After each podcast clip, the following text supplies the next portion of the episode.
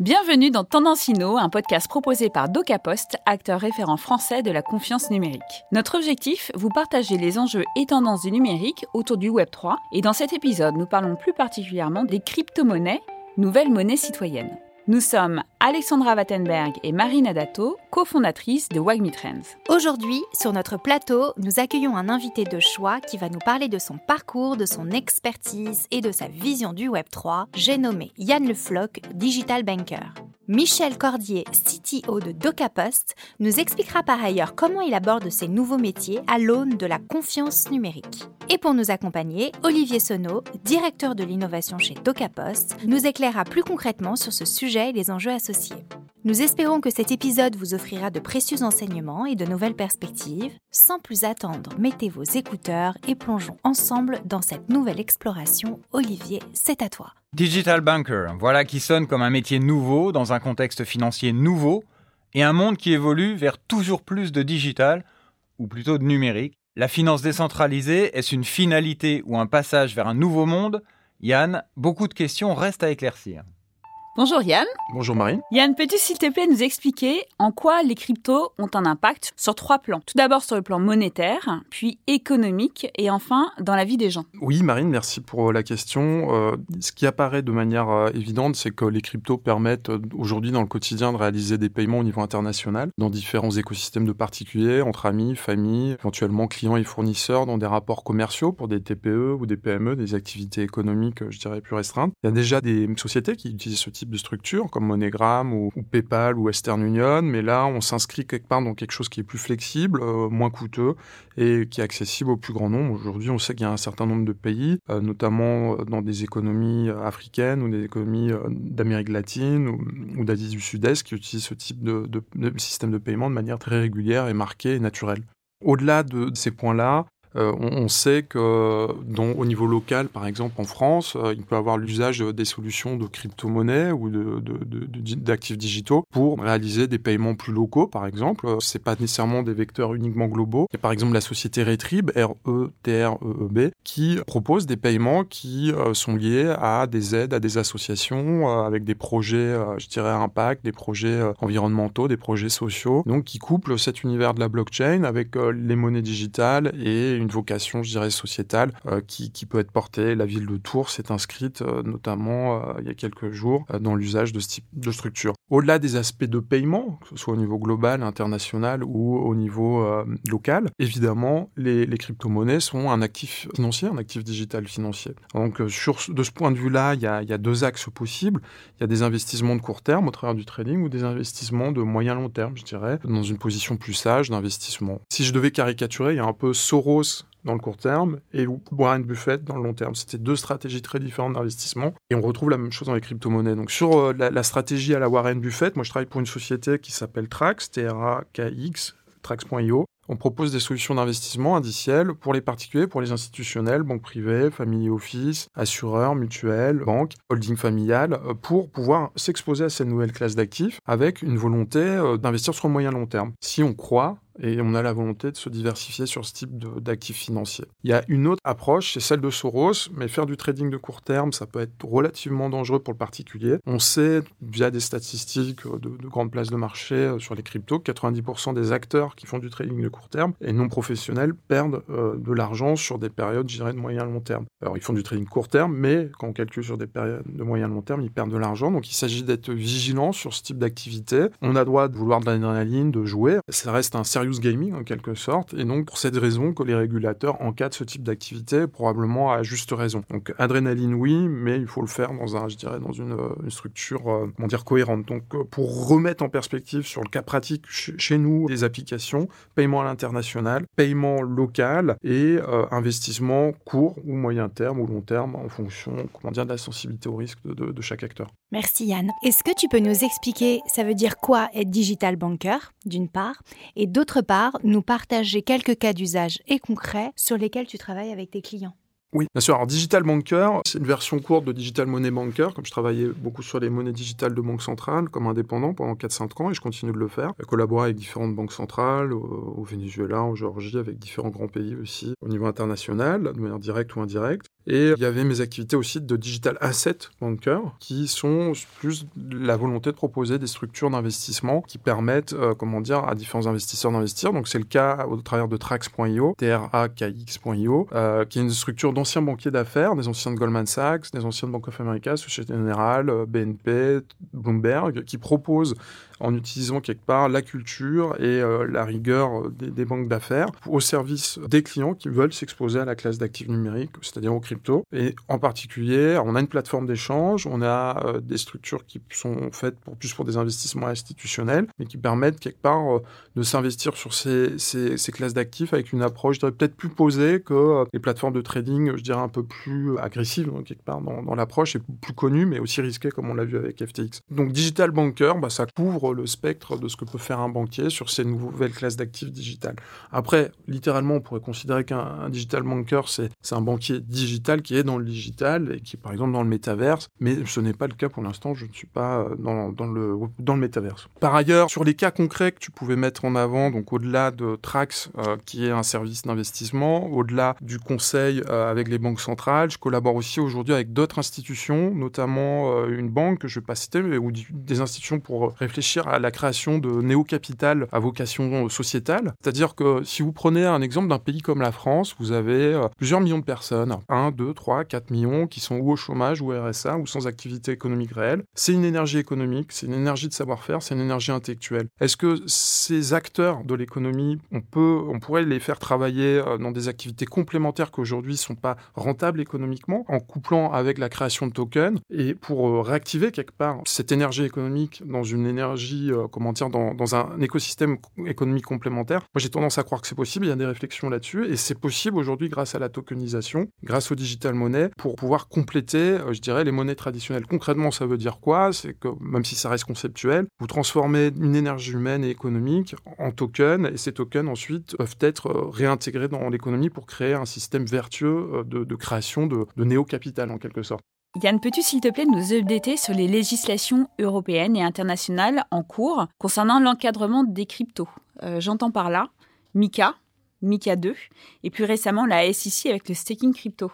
C'est un sujet très large. Euh, je pense que euh, moi, j'observe ce sujet de près et au sein de Trax, on l'observe de près pour nos services et nos clients. Donc, l'objet, c'est de vraiment protéger le client et les sociétés qui proposent des services aux clients dans ces activités de crypto-actifs, de monnaie numérique et de Web3 au sens large.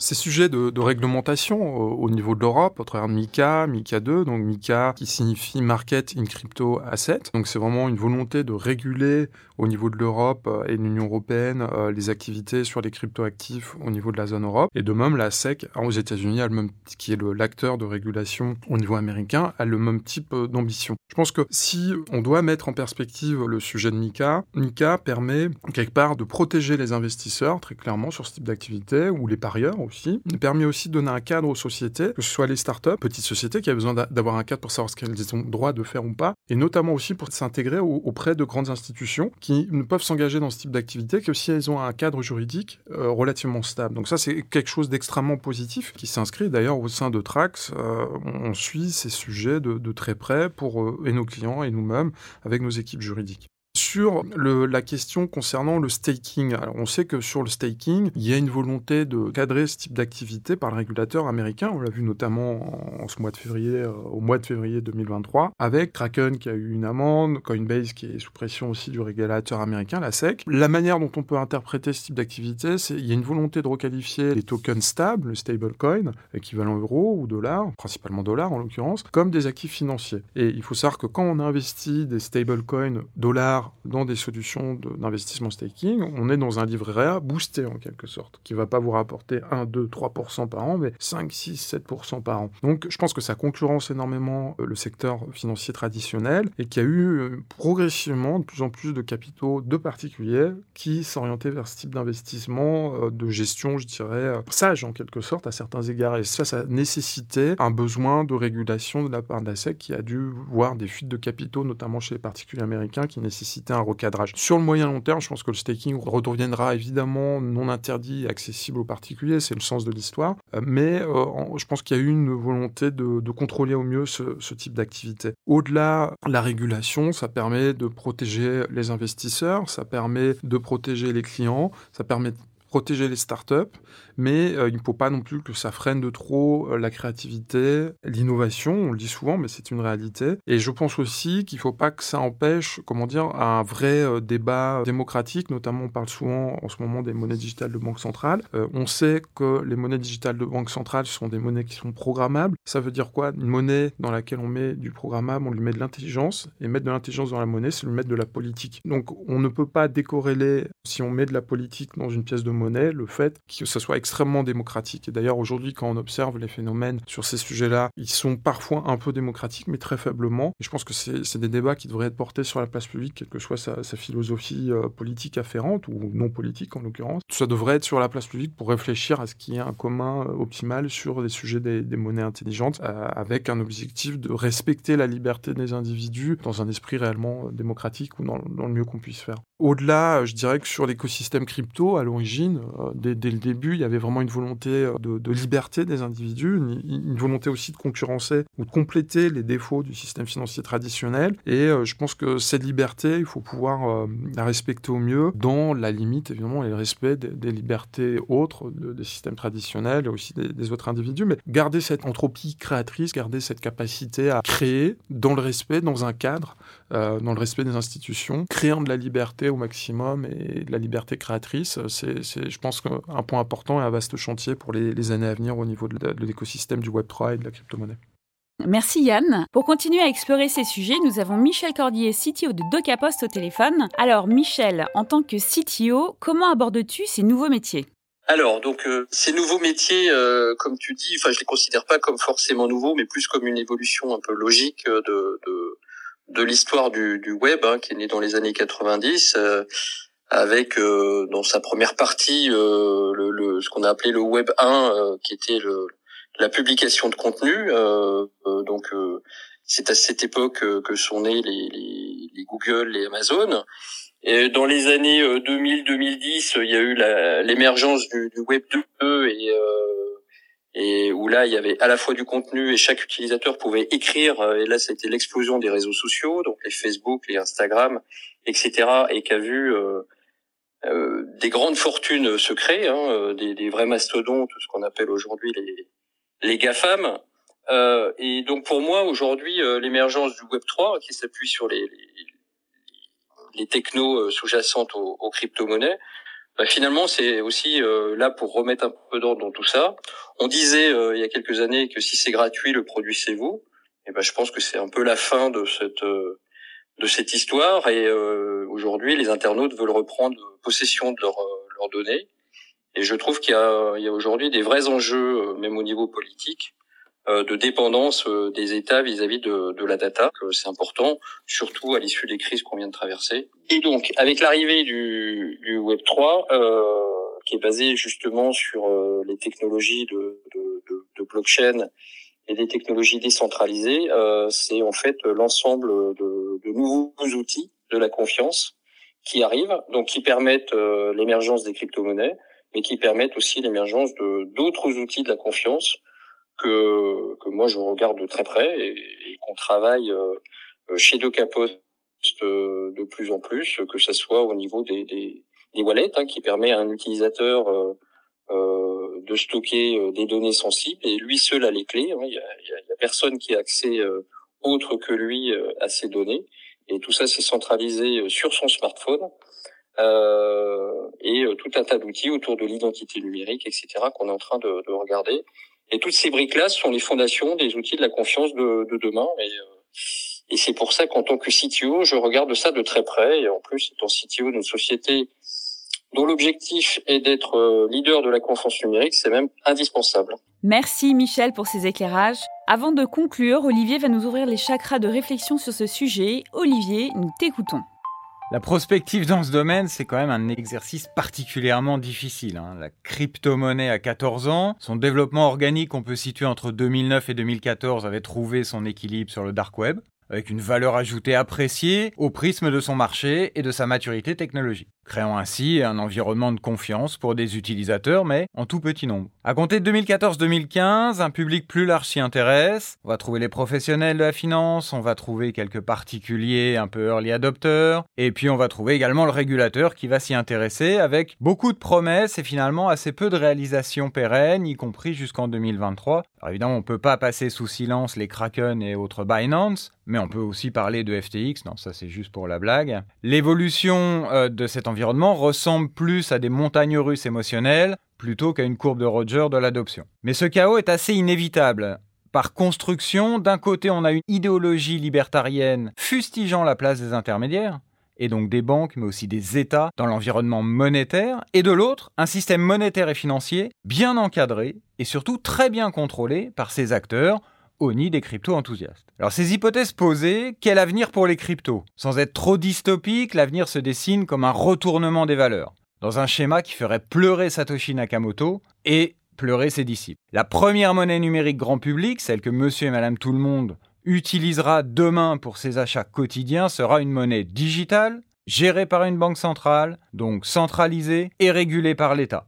En s'arrêtant là, on pourrait conclure par un constat, tout ça pour ça, un paiement électronique de plus, comparable dans son usage à la carte bleue sans contact ou à l'Apple Pay.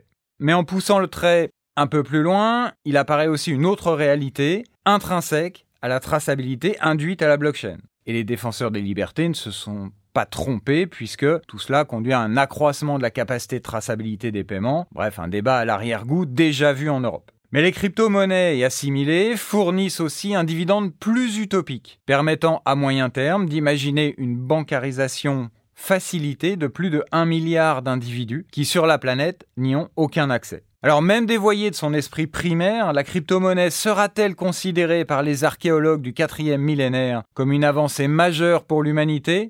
Vous avez 4 heures.